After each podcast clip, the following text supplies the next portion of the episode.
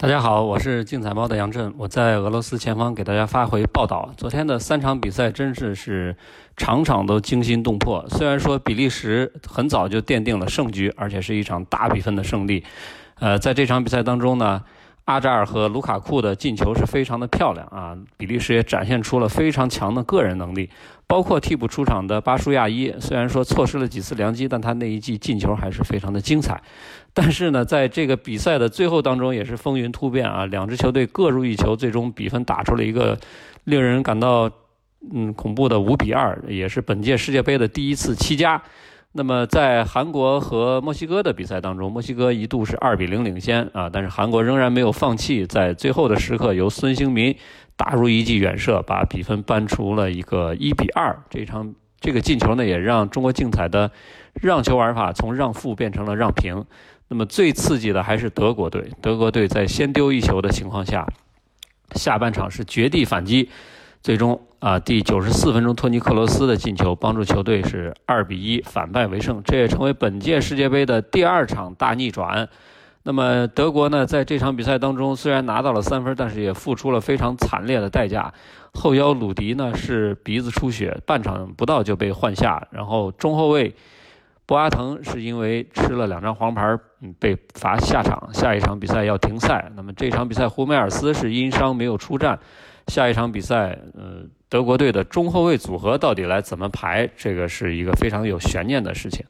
而且呢，从这场比赛的进程当中，我们也能看出来啊，京多安在替补鲁迪上场之后，德国的中场的保护做的稍微差了一些。这也是托尼克罗斯传球失误为什么会出现丢球的情况，是因为他们在后腰这个位置上仍然没有做到一个很好的攻守平衡。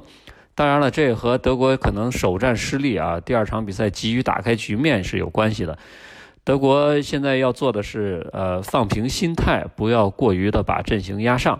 那么从勒夫的换人来看呢，他下半场是换上了戈麦斯，还有最后八十七分钟换上了布兰特这两名球员的出场呢，对德国的进攻改善是起到了非常大的作用。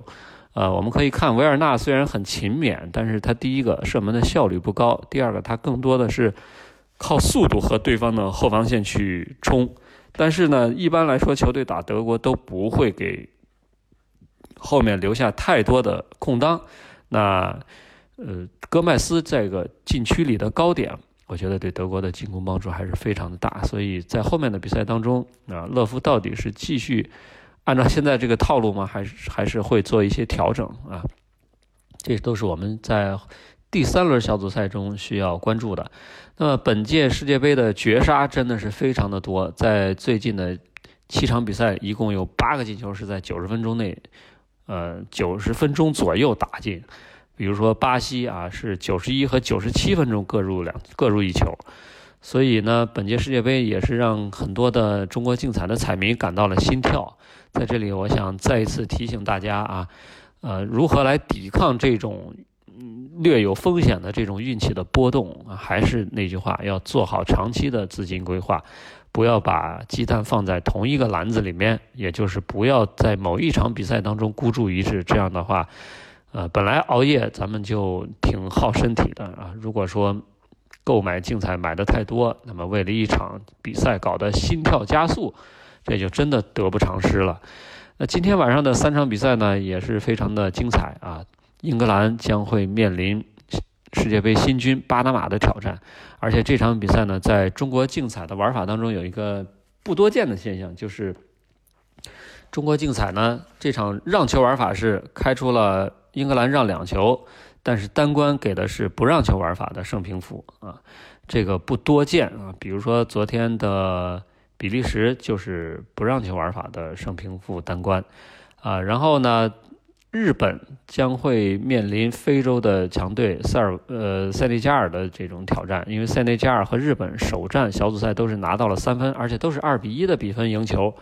从首场比赛的表现来看，塞内加尔的表现更具有说服力，他们在前锋线上面个人能力非常的强，而且这支球队现在踢得非常成熟。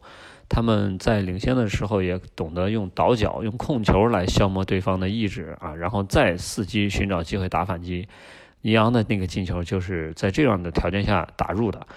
呃，所以这场比赛对日本的后防线来说，他们怎么去压制对方啊速度非常快的边路的冲击，这是一个很大的课题。那么 H 组的另外一场比赛呢，就是波兰和哥伦比亚啊。哥伦比亚第一场比赛真的是有点不走运，当然了，他们吃了红点套餐，而且呢十打十一，全场比赛的体能消耗也是非常的大，所以这场比赛哥伦比亚球员体能能不能够恢复得掉啊？然后他们在下半场这个体能下降的情况下，怎么去应对波兰的比赛？我觉得是一个看点。当然了，波兰也有自己的问题。他们中后卫格里克是有伤，后腰克里霍维亚克呢，这个赛季状态不好。上一场比赛啊，来自那不勒斯的米利克打前腰也是遭到了全场的嘘声。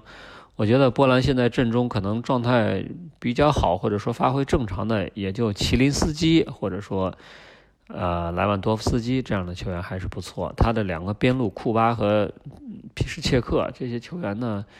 啊，都已经过了自己的巅峰的时期，过了自己的黄金年龄，所以这场比赛对双方来说都有自己的问题。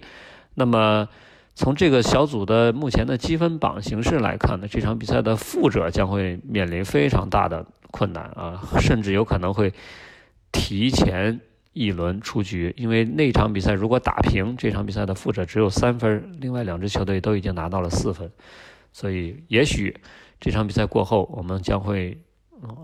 送别一支球队离开世界杯。那我昨天在竞彩猫 APP 的专栏推荐当中呢，是猜中了比利时的大胜，还有德国的让球平啊，三场比赛猜中了两场。另外一场呢，我是比较看好韩国的啊，孙兴民也是比较给面子，最后是没有打出让球负。那么今天的中国竞彩的专家推荐呢，也欢迎大家继续关注我在竞彩猫 APP 的专栏，谢谢。